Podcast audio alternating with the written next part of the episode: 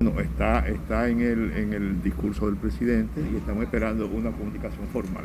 Discusión del fideicomiso de Punta Catalina llega al seno del Centro Económico y Social. Esperamos de este órgano de control externo de los recursos públicos que acoja el requerimiento que le formulamos. Poder Ejecutivo solicita ante la Cámara de Cuentas auditoría financiera de Punta Catalina. Lo que sí debe quedar claro es que él cumplió con todos los procedimientos establecidos en la ley. Exdirector del INAVIE es interrogado. Dice estar afectado por investigaciones a su gestión. Montecristi, Plata, Valverde, Santiago, La Vega. Lluvias provocan inundaciones en gran parte del país y el COE declara varias provincias en alerta. Que sigan su política que le dio resultado. Expresidente Hipólito Mejía defiende cifras del Banco Central sobre crecimiento económico. Busca orientar a toda la comunidad educativa, la familia. Y Ministerio de Educación anuncia campaña de vacunación para estudiantes a partir de 5 años.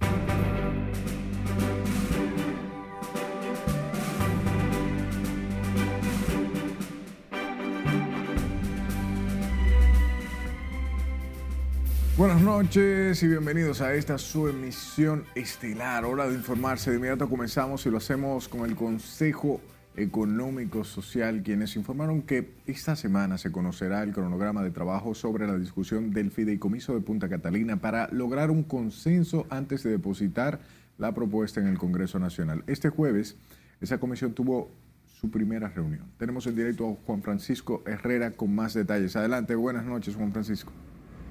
Gracias, buenas noches.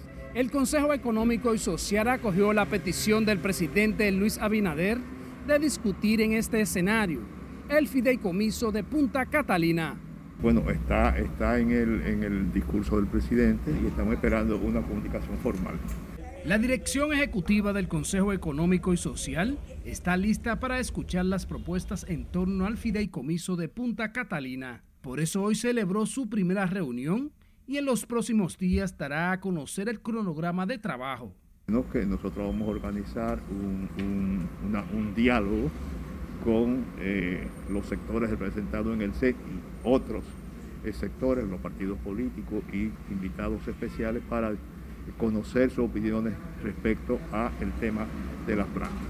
El sector empresarial, que también forma parte del CES, está abierto para que haya consenso sobre la discusión se ha generado por el fideicomiso de Punta Catalina. Definitivamente, el tema eléctrico es uno de los temas que se está viendo. Actualmente se está viendo desde la coyuntura, desde la óptica de los compromisos asumidos en el pacto. Eh, nosotros somos partidarios de que el diálogo siempre sea una solución, que se garantice la participación de todos los sectores y la transparencia. De su lado, el presidente del Consejo Nacional de Unidad Sindical, Rafael Pepe Abreu, considera oportuna una auditoría financiera solicitada por el presidente Luis Abinader.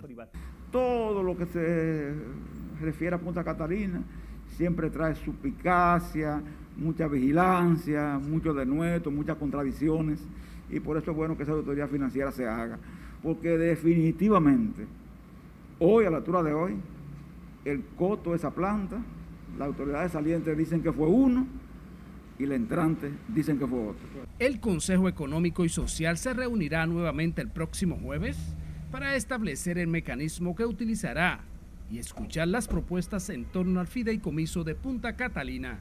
Aquí en el CES, los partidos políticos también podrán presentar sus propuestas. Vuelvo contigo al estudio. Gracias, Juan Francisco. El presidente Luis Abinader solicitó hoy a la Cámara de Cuentas una auditoría financiera a la termoeléctrica Punta Catalina para determinar su costo real. Y como nos cuenta Lado de Amar, esto surge a raíz de los cuestionamientos a las plantas a carbón instaladas en Mari. Esperamos de este órgano de control externo de los recursos públicos que acoja el requerimiento que le formulamos. Este proceso se inicia luego del anuncio que hizo el presidente Luis Abinader en su discurso del domingo pasado para solicitar al Congreso el aplazamiento del fideicomiso para Punta Catalina. Según el consultor jurídico, esta solicitud responde a la línea gubernamental de hacer cumplir los principios de transparencia contemplados en la ley. Una auditoría financiera y llevar a cabo los procedimientos del lugar a fin de determinar el costo de lo que, que implicó para el Estado Dominicano la central termoeléctrica Punta Catalina. En este proceso se tomarán en cuenta los resultados de la firma estadounidense Sangers Lundy, quien ya realizó una auditoría técnica a las plantas a carbón, dada a conocer el 25 de enero y que arrojaron fallas en el transbordador de carga de la termoeléctrica, lo que provoca que las plantas se detengan. Sencillamente el Poder Ejecutivo solicita la auditoría, el Pleno de la Cámara de Cuentas, hay una presunción de que ellos tienen la disponibilidad y los recursos humanos para realizarla. La solicitud de auditoría financiera fue hecha por el consultor jurídico del Poder Ejecutivo, Antoliano Peralta. La auditoría financiera abarcará desde la construcción de la termoeléctrica hasta el 31 de diciembre del 2021. Laurila Mar, RNN.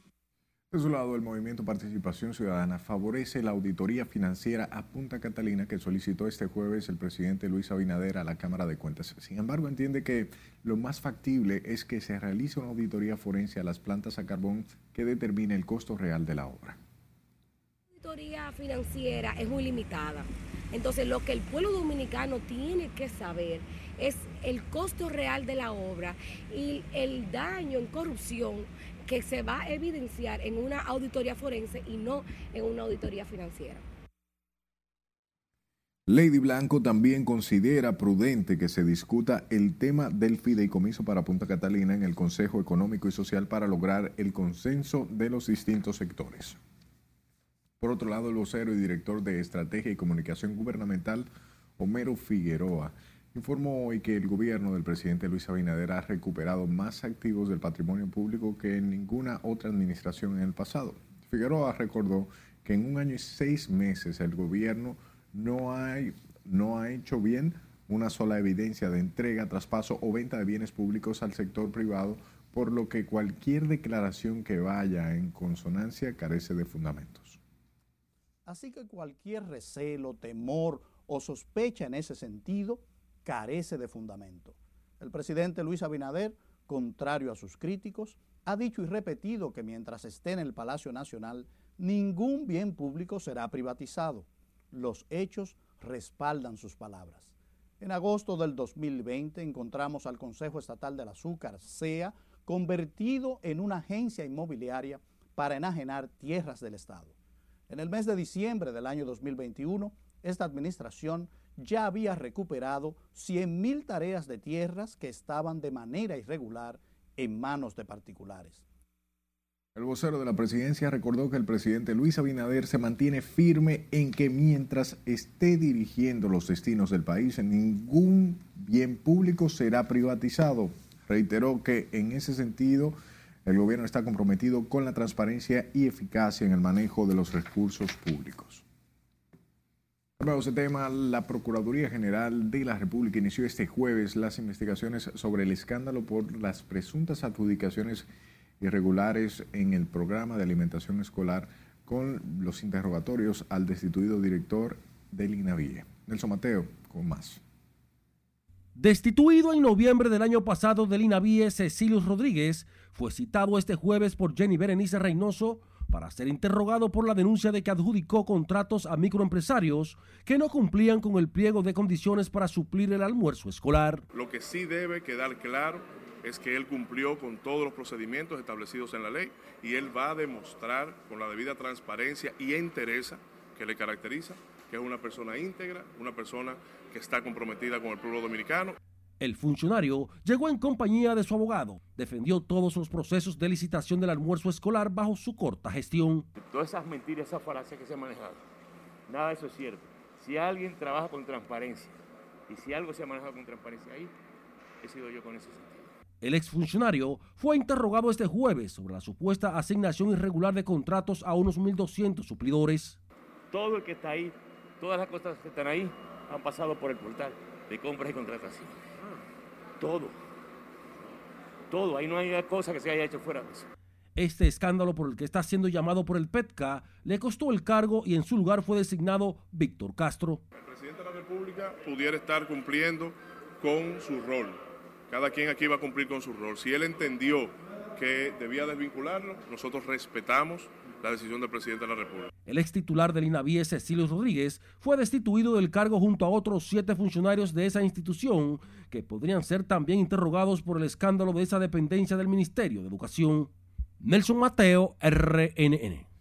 Sepa que la jueza del primer tribunal colegiado de Santiago, Gibeli Polanco, aplazó para el próximo jueves 17 de este mes de febrero el conocimiento de la medida de coerción para 23 de los 27 implicados en el caso Falcón. La decisión de la jueza se basó en poder otorgar tiempo a la Corte para que envíe la citación a cinco de los acusados que no se presentó ante el tribunal. De los 27 implicados, en un primer momento el tribunal conoció y varió la medida de coerción, mientras que 18 se encuentran en prisión preventiva por la acusación de pertenecer a una red de narcotráfico y lavado de activos desmantelada en la provincia Santiago. Mientras los estudiantes de las escuelas públicas recibieron hoy con normalidad el desayuno escolar y el almuerzo, pese al llamado de los suplidores a suspender el servicio en los centros en demanda del pago atrasado de varias facturas sometidas hace más de seis meses.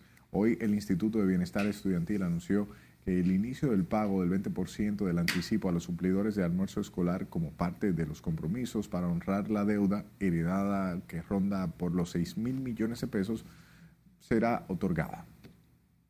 Hemos pagado a los primeros 107 suplidores y en los días sucesivos nosotros vamos a terminar con el pago de los 1.889 suplidores que tiene este programa eh, en jornada de trabajo que hemos eh, coordinado con la Contraloría General de la República y el INAVIE.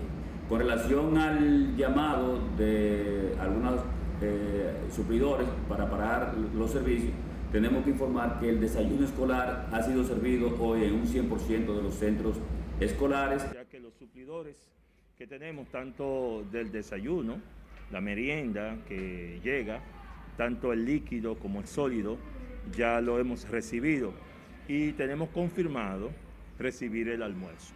Es decir, que el ritmo normal, cotidiano, sigue en nuestro centro educativo en el día de hoy. Eh, la suplidora mía me dijo que ya no iba a parar, que los alimentos aquí iban a seguir llegando normalmente todos los días. Esto es una situación, sería una situación dificultosa para ustedes como escuela en caso de tener eh, una paralización de los servicios. Claro que sí, eh, tenemos dificultades porque si no tenemos el almuerzo y los padres no lo saben, ya ustedes saben qué situación tenemos con los niños en la escuela, ya que tienen que irse a las 12 si no hay almuerzo, no pueden estar en jornada extendida. Según el INAVIE, hasta la fecha se ha concluido con los trámites para la liberación de los fondos para más de 100 suplidores, número que será duplicado durante el transcurso de este jueves con la proyección de que al próximo miércoles 9 de febrero se complete la totalidad del pago de los anticipos de los 1.889 contratos que se encuentran en proceso de certificación. Y el director de la Comisión Permanente de Titulación de Terrenos del Estado, Mérido Torres, dijo hoy que el gobierno tiene proyectado entregar 41 mil títulos de propiedad a igual de número de hombres y mujeres solo para este año. El funcionario explicó que a su llegada a esa entidad encontró una institución fuerte, equipada con buenos técnicos, pero sin recursos para hacer el trabajo de titulación.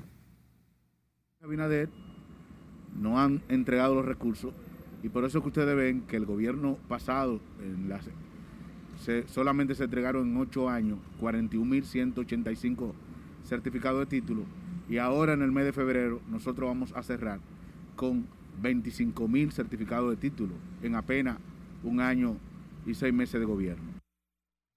El director de titulación indicó que en los próximos años el presidente Luis Abinader pretende entregar unos 400.000 títulos de terrenos. Mérido Torres habló tras reunirse este jueves con el presidente de la Suprema Corte de Justicia, Luis Henry Molina, para tratar algunos casos que se encuentran pendientes de fallo en la jurisdicción inmobiliaria.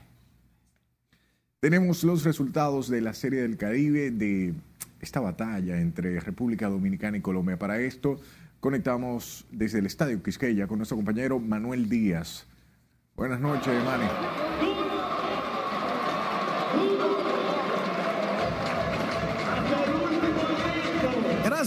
Gracias. Definitivamente que aquí en el Estadio Quisqueya, Juan Marichal, los fanáticos dominicanos siguen con mucho, con mucha energía, pero realmente está la República Dominicana en un momento difícil porque en el noveno episodio está perdiendo cuatro carreras por una, dos outs, corredor en primera y las esperanzas están puestas.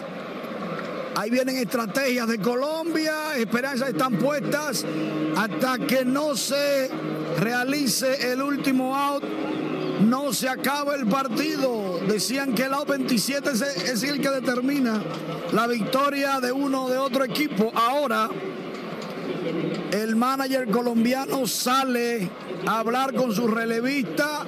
Siguen ganando por tres carreras. Hay que decir que Raúl Valdés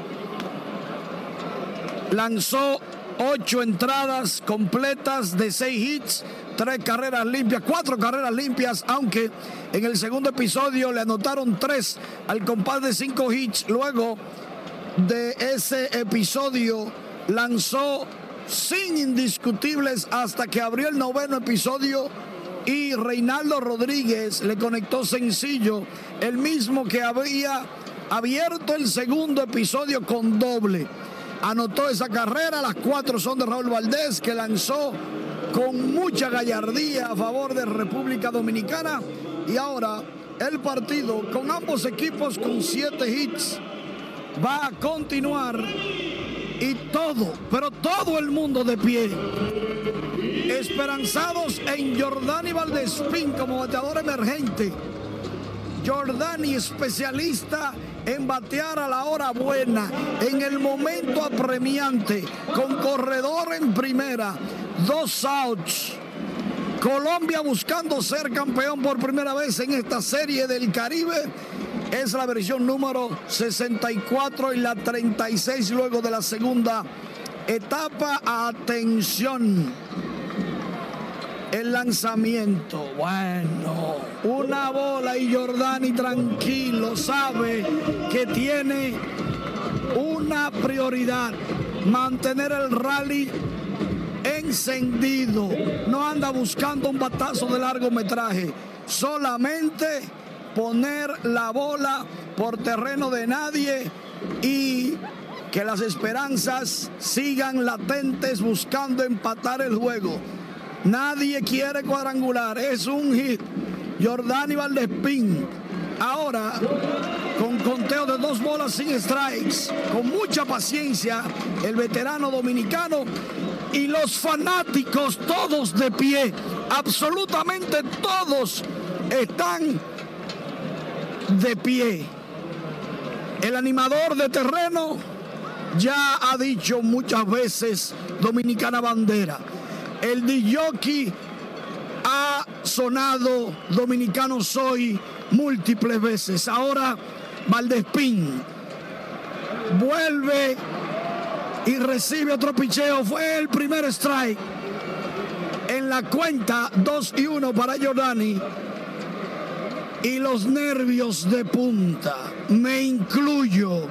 Atención República Dominicana que Jordani Valdespín anda buscando mantener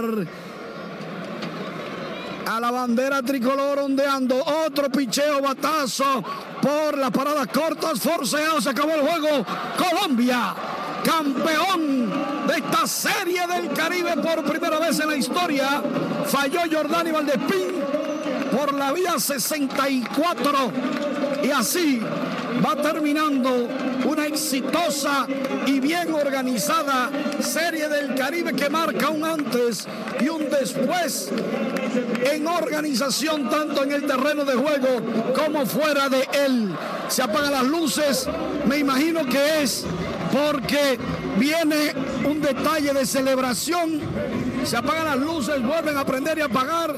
Es parte de la celebración de los colombianos. Aquí no importa que haya ganado el equipo que no es local. Se le hace la misma bulla, la misma fiesta y por ahí viene la ceremonia de premiación y nosotros más adelante les tenemos algunas pinceladas de lo que finalmente está pasando en este estadio Quisqueya. Juan Marichal, cobertura total de la Serie del Caribe Santo Domingo 2022. Regresamos a los estudios y más adelante nos vamos viendo. Gracias, Manny, y felicidades a Colombia por este primer logro en la Serie del Caribe. Recuerde que puede estar al tanto de todo, ahora de la Serie del Caribe, en nuestra página web. Vaya ahora mismo a rnn.com.de, al igual que nuestras redes sociales, donde puede vernos en vivo cada vez que hay emisión. Sus denuncias al 849-268-5705 y escúchenos en podcast. Estamos como Noticias RNN en Spotify, Apple Podcast y Google Podcast. Que sigan su política, que le dio resultado. Nos vamos a nuestra primera pausa. Al regreso sabrá por qué Hipólito Mejía refuta a Leonel Fernández sobre el crecimiento económico. Es un proceso voluntario donde se requiere la aprobación de las familias. Además, le traemos todos los detalles de la campaña de vacunación que iniciará el Ministerio de Educación. Esta es la emisión estelar de Noticias RNN.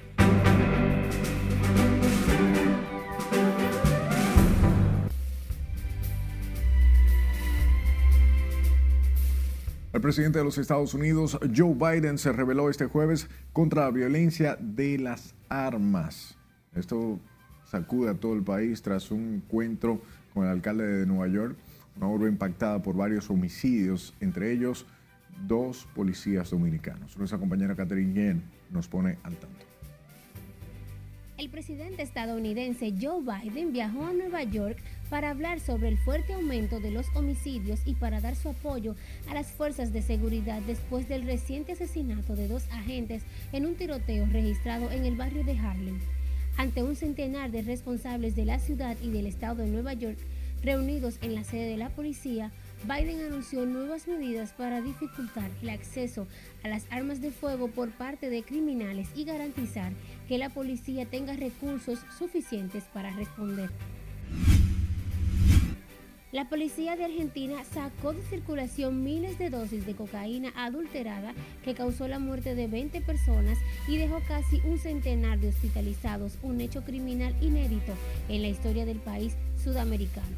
La Dirección de Investigación de Delitos Federales de Buenos Aires informó este jueves en un comunicado que tras varios allanamientos de distintos municipios se secuestraron más de 15.000 dosis y se detuvo a siete personas, entre ellas al presunto líder de la banda que habría comercializado la droga.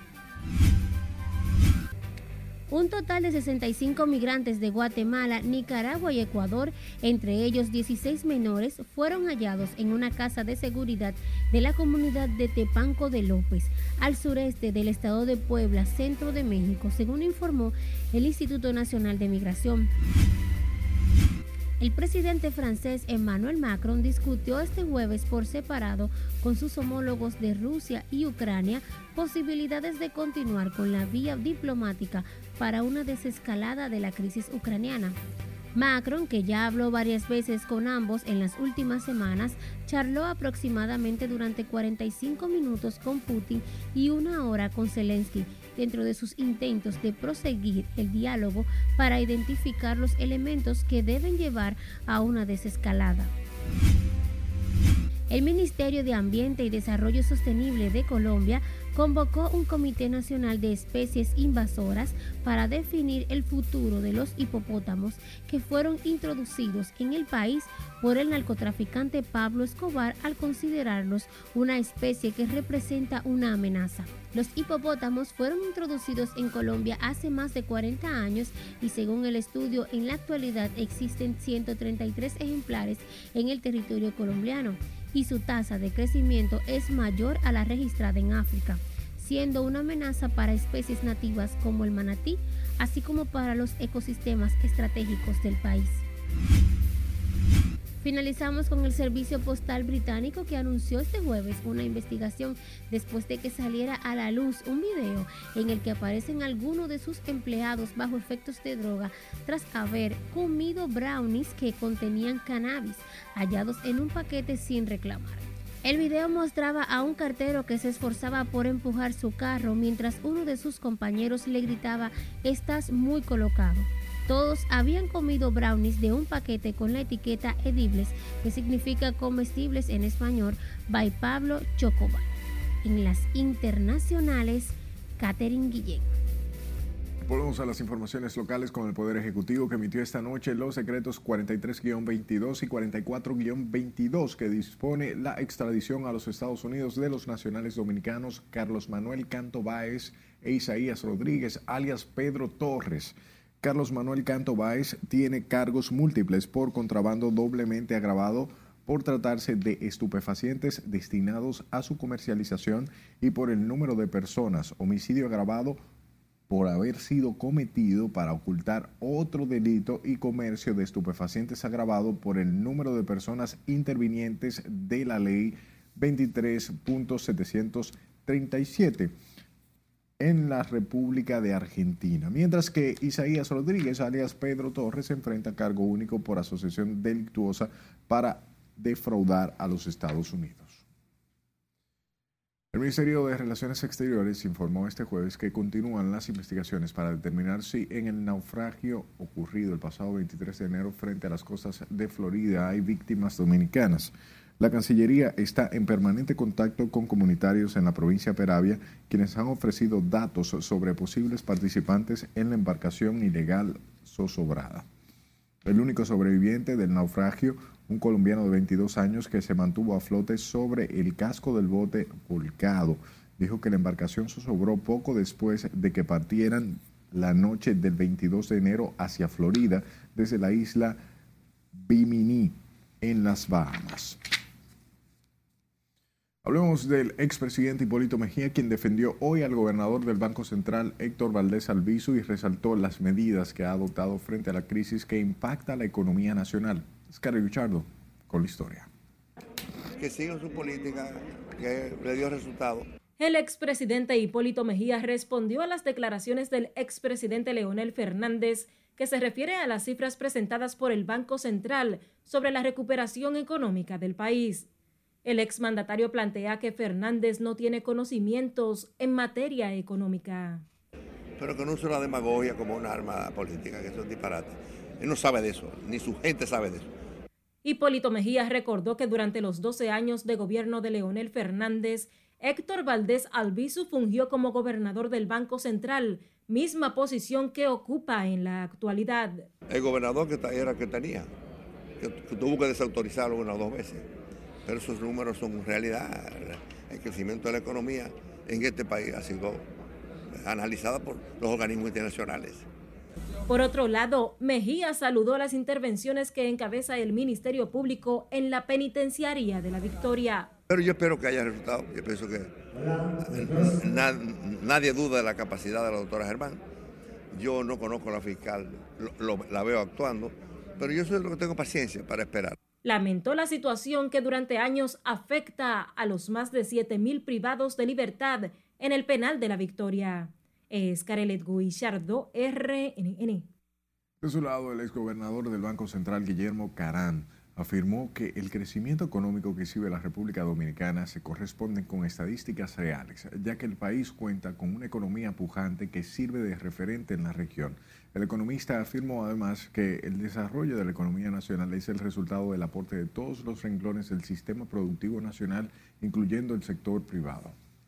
Hay que reconocer que la economía dominicana es pujante, eh, que el crecimiento económico se ha observado incluso en los 55 años que tenemos de, democracia ininterrumpida, eh, se, ha, eh, comprobado, se ha observado con todos los gobiernos.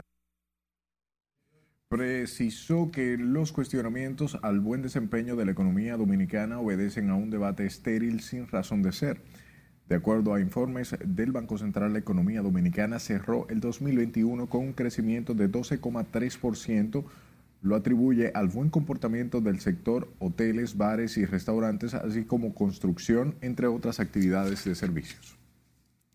Y el dirigente PRMista Rafael Fafa Taveras acusó hoy al Congreso Nacional de no actuar con responsabilidad frente a importantes proyectos de ley como la extinción de dominio y el propio Código Penal Dominicano.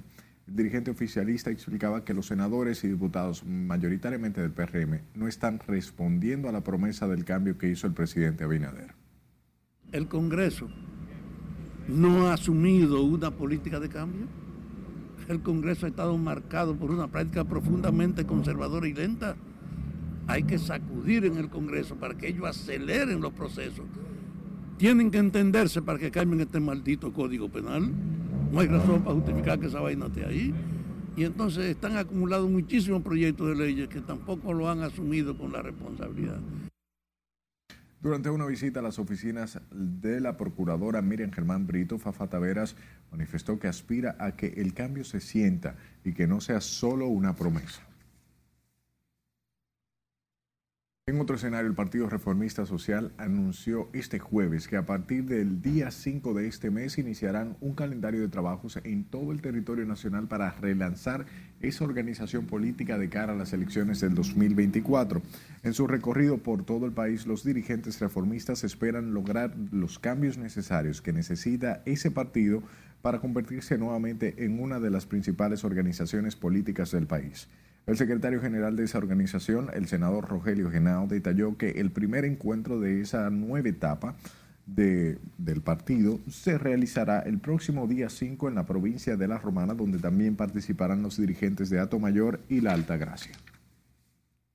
De su lado, el Partido de la Liberación Dominicana anunció este jueves que el comité político se reunirá a las 3 de la tarde para trazar la agenda que se conocerá el próximo domingo en el Comité Central. El motivo de la reunión del PLD es para tratar los avances en la implementación de la línea organizativa y electoral y formalizar los aspectos relacionados con las aspiraciones a las precandidaturas presidenciales.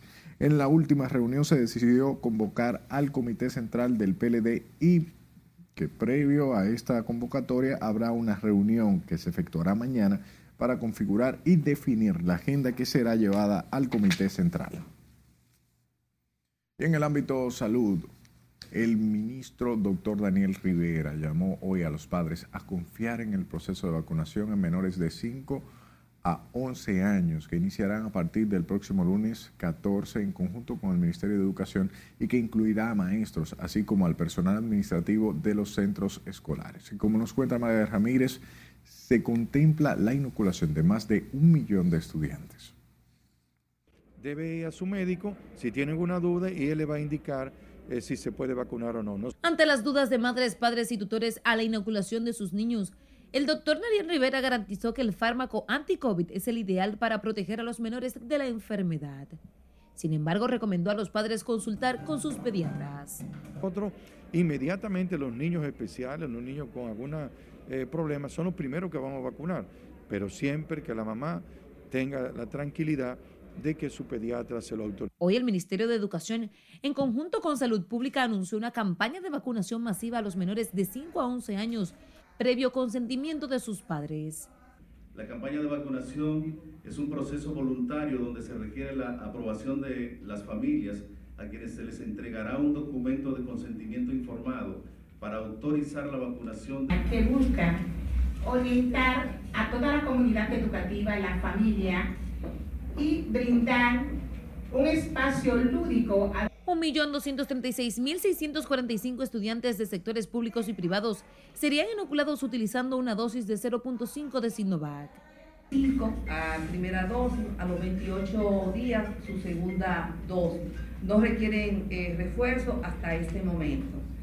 Eh, es una vacuna que se ha utilizado eh, en más de 100 millones de niños, actualmente en 19 países. Educación indicó que pese a que la positividad del coronavirus en los centros educativos es de 1.8%, los infantes continúan siendo una fuente importante de contagios.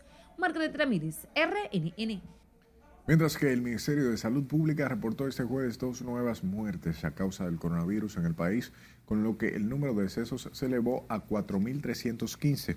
Asimismo, la institución informó que se registraron 1.017 casos nuevos para un total de 558.936 confirmados desde el inicio de la pandemia.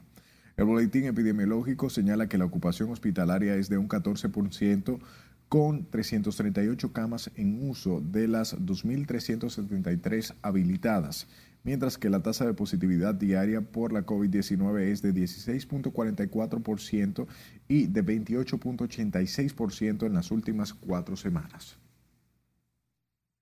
Los principales sectores de salud se mostraron de acuerdo en que se incluya en el catálogo de seguros médicos privados la cobertura para internamiento y medicamentos para tratar la enfermedad de la COVID-19. Desde el sector sindical consideran que todas las enfermedades deben tener cobertura en la seguridad social. El COVID es una enfermedad y no está dentro del sistema, es una de las injusticias que tiene el sistema. Eh, igualmente que el pago de los bolsillos que tenemos que dar cada vez que vamos a un médico, tenemos que pagar entre 100 peseritas, 2 mil, 3 mil pesos. Eso son injusticias. Pero hay que costearlo necesariamente, porque ningún sector privado en el mundo tiene la capacidad para hacerle frente a algo desconocido y que no se sabe cuánto es el costo. Todos estamos de acuerdo en que ya tenemos que incluir la COVID-19 dentro del catálogo de servicios para que toda la ciudadanía pueda tener esa amplia cobertura, porque tendremos que aprender a vivir con la COVID independientemente de que el buen manejo ya que se ha tenido. El tema fue abordado previo a un foro sobre el tema llevado a cabo que realizó este jueves la Dirección General de Información y Defensa de los afiliados a la Seguridad Social en el marco de su 20 aniversario. Por otro lado, médicos protestaron hoy frente a la sede de Servicio Nacional de Salud en demanda de que el Hospital San Lorenzo de los Minas y demás personal de algunos centros de salud les sean desembolsados sus honorarios. El presidente del Colegio Médico Dominicano, Senen Cava, acompañó a los trabajadores de la salud en dicha protesta, donde expresaron que el personal de enfermería bioanalista, consejería y demás empleados de salud no han recibido los pagos correspondientes al mes de enero al Hospital San Lorenzo de los Minas y otros centros que estamos investigando, ascienden a mil y pico de personas, se les paguen sus justos honorarios, sus salarios, que a 10 días no lo han podido cobrar. Y lo peor de todo es que no hay respuesta. La respuesta es la indiferencia. Llamamos la atención del gobierno de que resuelva esta situación. Porque si el doctor Mario Lama es un inoperante, no tiene gerencia, pues no debería estar ocupando esa cartera. Los médicos advirtieron que seguirán en protesta frente al Servicio Nacional de Salud hasta que se les realicen los pagos atrasados. Mis hijos, mi gente que me quiere de San Carlos, lo que hizo fue empezarme a abrazar. De nuevo a un corte comercial cuando estemos de vuelta.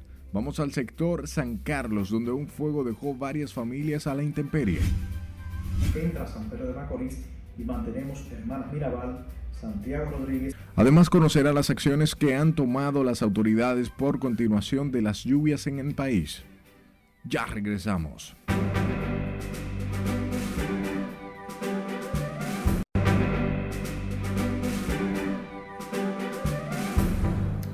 Gracias por su tiempo. Un incendio destruyó al menos cinco casas y dos negocios en el sector San Carlos, en el Distrito Nacional, sin que las llamas afectaran a las familias que hoy piden la ayuda de las autoridades para recuperar parte de lo perdido.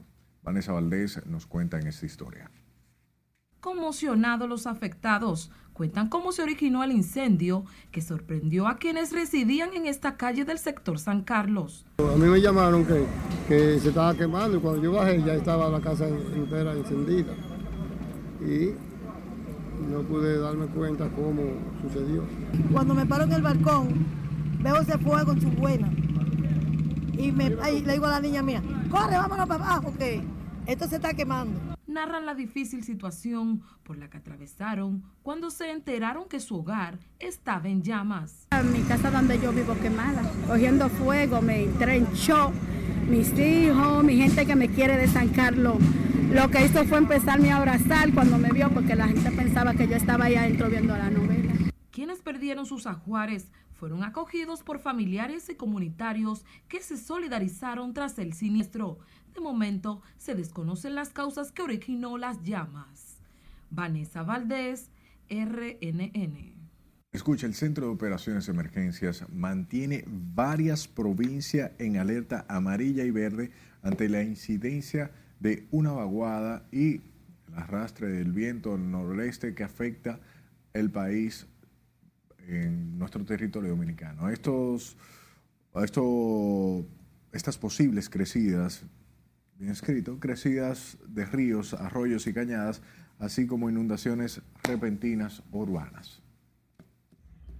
Montecristi, Espaillat, Puerto Plata, Valverde, Santiago, La Vega, Atomayor, Samaná, Monseñor Noel, Duarte, María Trinidad Sánchez, Verde, Monteplata, Sánchez Ramírez, San Cristóbal, entra San Pedro de Macorís y mantenemos Hermanas Mirabal, Santiago Rodríguez, Dajabón y El Ceibo.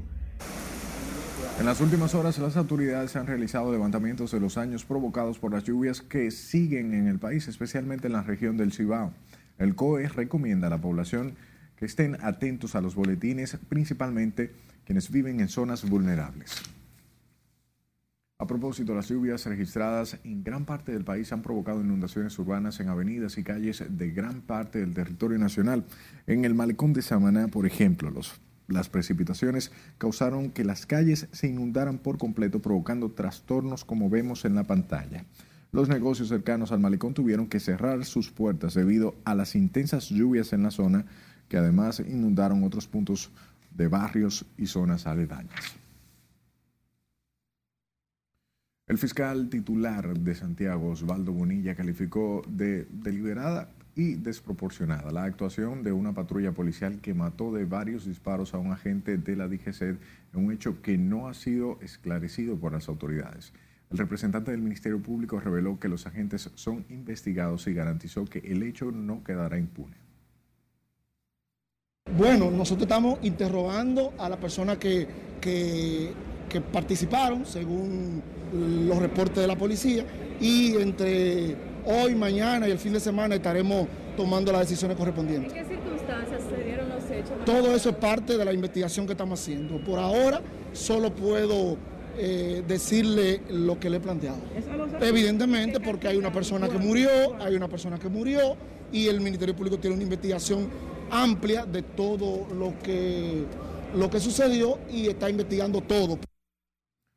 Una patrulla de la Policía Nacional mató de varios disparos al cabo Alberto de la Rosa, adscrito a la DGCET, en un incidente que es investigado por las autoridades. Al momento de su muerte, el alistado andaba con un reconocido narcotraficante, señaló la Policía Nacional en Santiago.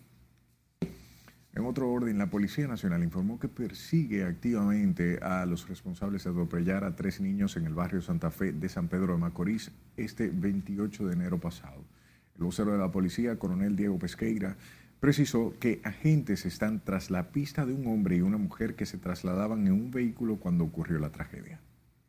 Está trabajando en identificar y ubicar de manera precisa a quienes conducían, eh, que son los responsables directos de esta situación, de este accidente que causó eh, la pérdida de la vida de tres jovencitos. Lo captado en cámara el momento en que fueron embestidos los infantes Jeremy Noel y Rainel Nova, de 7 y 6 años de edad respectivamente, quienes murieron en la escena, mientras que Irán Nobel, de 5 años, perdió la vida luego de ser ingresado a un centro de salud. Vamos al este del país, donde un hombre mató a balazos a una mujer por oponerse a una relación con su hija de solo 15 años de edad, en un hecho ocurrido en el sector de Friusa, en Bávaro, provincia de la Altagracia. Geraldina Germán Nuna, de 40 años de edad, fue muerta de varios disparos a manos de Alberto Medina, quien andaba en compañía de dos sujetos que trataron de secuestrar a la menor. La víctima madre del adolescente no estaba de acuerdo con la relación de su hija de 15 años con Alberto Medina, que según familiares de la víctima secuestraba a la niña para llevársela a San Cristóbal. En otro orden, las autoridades iniciaron este jueves, o bien incautaron este jueves, otros 858 kilogramos de diferentes drogas ocupadas en las últimas semanas en operativos del Ministerio Público y la DNCD. La Procuraduría informó que el Instituto Nacional de Ciencias Forenses certificó que los narcóticos incluyeron 550 kilogramos de cocaína, 307 kilogramos de marihuana, 267 gramos de crack y otras sustancias controladas. El peso global de las sustancias quemadas ascendió a 866 kilogramos, 308 gramos y 787 miligramos, que corresponden a un total de 486 casos. Patrosube presentó el proyecto con los detalles correspondientes. Nos vamos a nuestra última pausa. Al volver, vamos a San Juan para conocer de la inversión que se hará en la construcción de hospital. Si mi bebé necesitaría de mí toda su vida, si podría realizar una vida independiente. Además, iremos a Pedro Brana a conocer lo que piden los padres de un bebé con problemas cardíacos. Más al volver. Sigue en sintonía.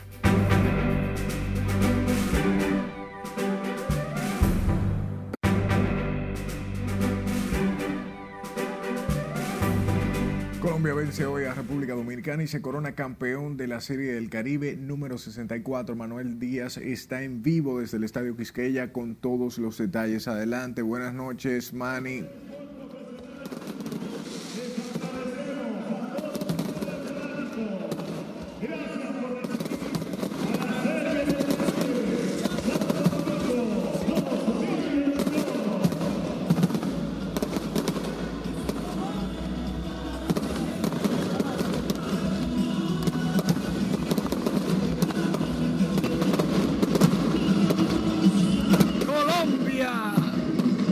Colombia, en el, en el coloso del ensanche La Fe, celebra con su público, que no son muchos, pero están gozando como debe de ser en el terreno de juego. El coloso del ensanche La Fe, el escenario ideal de esta serie del Caribe Santo Domingo 2022 es testigo del final de una memorable serie del Caribe y Colombia. Hace historia. Comenzó como sorpresa y terminó alzando el trofeo de campeones. Ya se premiaron los jugadores todos estrellas. Ya se premió al jugador más valioso de Colombia, Y Colombia ahora no tienen cómo irse, es que no quieren irse. Ya dieron entrevista, vuelven a dar entrevista en el terreno. Saltan algunos fanáticos y Politur los devuelve. Pero mientras tanto, aquí nadie se quiere ir, porque el que gana es el que goza. Y lo que suenan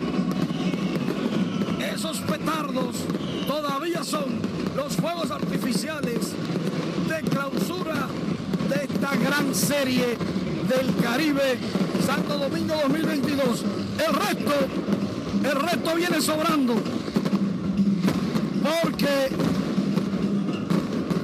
luego de que terminen los fuegos artificiales, se apaguen las luces, todo el engranaje de la Confederación de Béisbol Profesional del Caribe. Se concentra en la Serie 2023, que será en el Gran Caracas. Mientras tanto, ya están cayendo los desechos de los petardos y nosotros regresamos a los estudios porque tenemos que recordar de relajarnos. Gracias, Mari, por las informaciones y nuevamente felicidades a los colombianos por esta victoria. Pasamos de inmediato a San Juan, donde representantes de amplios sectores productivos se unieron para dejar conformado el Patronato por la Salud, con lo que buscan la construcción de un moderno hospital regional en esa región. Julio César Mateo con este reporte.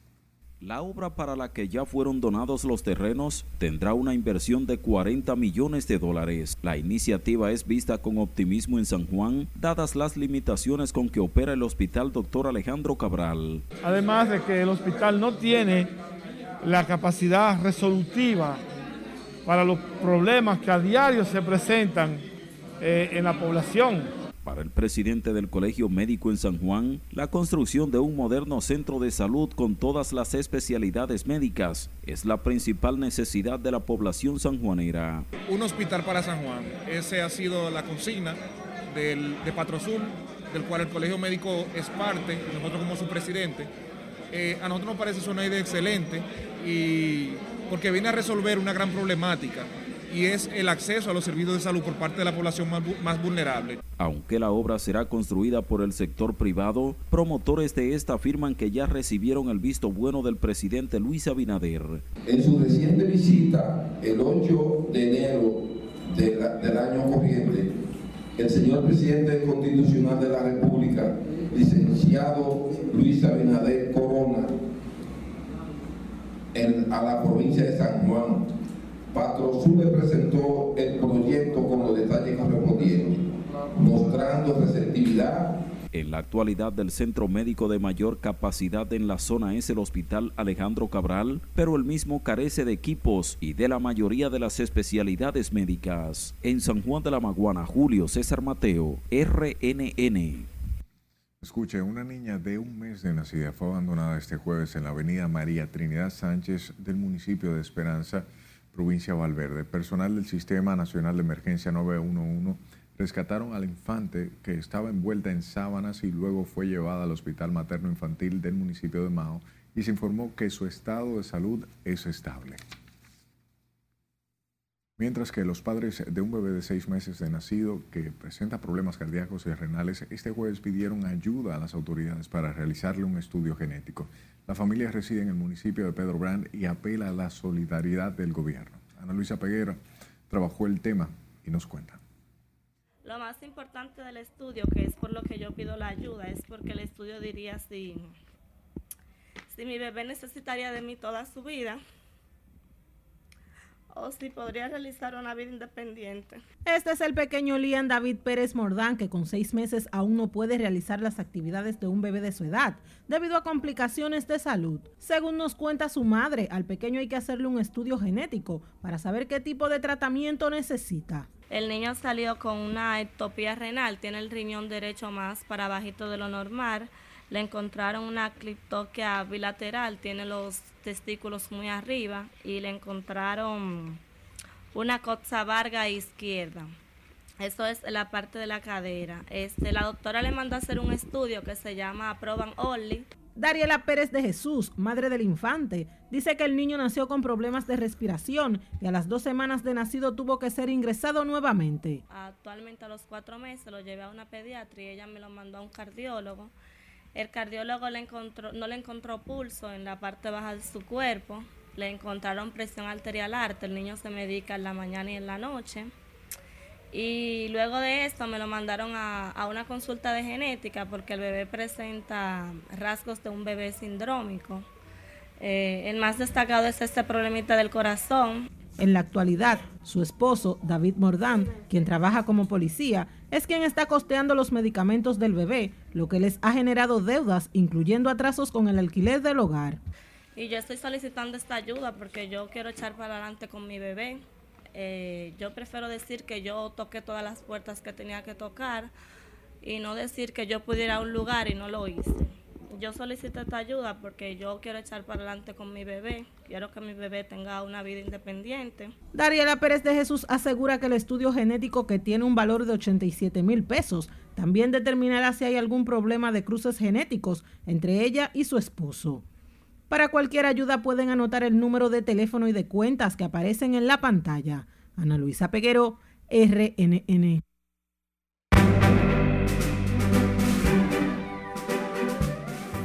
Vamos a conocer qué acontece en el mundo del espectáculo con nuestra compañera Milian Reyes, quien está en directo. Adelante, buenas noches, Milian, cuéntanos. Gracias, muy buenas noches. El cantautor dominicano Juan Luis Guerra se presentará este fin de semana en Punta Cana. Más detalles a continuación. Juan Luis Guerra estrena este sábado en el campo de golf del Hard Rock Hotel Punta Cana entre Mar y Palmeras la gira artística que desde marzo próximo lo llevará a escenarios internacionales. Dominicanos y extranjeros tendrán la oportunidad de disfrutar este sábado del repertorio de lujo del creador de Bachata Rosa, La llave de mi corazón, Visa para un sueño o Burbujas de amor. La actriz estadounidense de origen dominico-puertorriqueño Zoe Saldaña se encuentra en República Dominicana Así lo mostró a través de un video en sus historias de Instagram que acompaña con una canción de Juan Luis Guerra, una bandera dominicana y un video recorriendo algunas de las carreteras del país. Con estas imágenes, la artista celebra sus 8 millones de seguidores compartiendo con toda su familia. El exponente urbano Don Omar detuvo al público que asistió a su show en Las Vegas porque no le coreó la canción Ella y yo, que popularizó hace años con la agrupación bachatera de origen dominicano Aventura. Todo quedó grabado en video, pese a la motivación que hizo, no logró que el público cantara con él el tema. La situación que ha sido viral en las plataformas digitales sucedió el 29 de enero en el Festival Calibash en la Ciudad del Pecado y el productor, cantante y compositor venezolano Hernán Portillo tuvo como invitado al destacado merenguero dominicano Ruby Pérez en su proyecto Free Cover, con quien grabó en vivo un mix de varios de sus éxitos, entre los cuales están Hazme olvidarla, Enamorado de ella y otras, todas popularizadas por el artista criollo. En el audiovisual que se estrena a mediados de febrero, Portillo participó como productor y corista. Free Cover es el proyecto que nació tras detenerse los espectáculos por la pandemia y consiste en que el músico invita a artistas y o cantautores para que interpreten versiones actuales y producidas. Extraordinario encuentro de Ruby Pérez con la comunidad venezolana donde una vez más le demostró el gran amor que sienten hacia su música. Hasta aquí diversión feliz resto de la noche. Gracias Miriam por las informaciones y siempre a usted por su atención. Disfrute de lo que queda de la noche.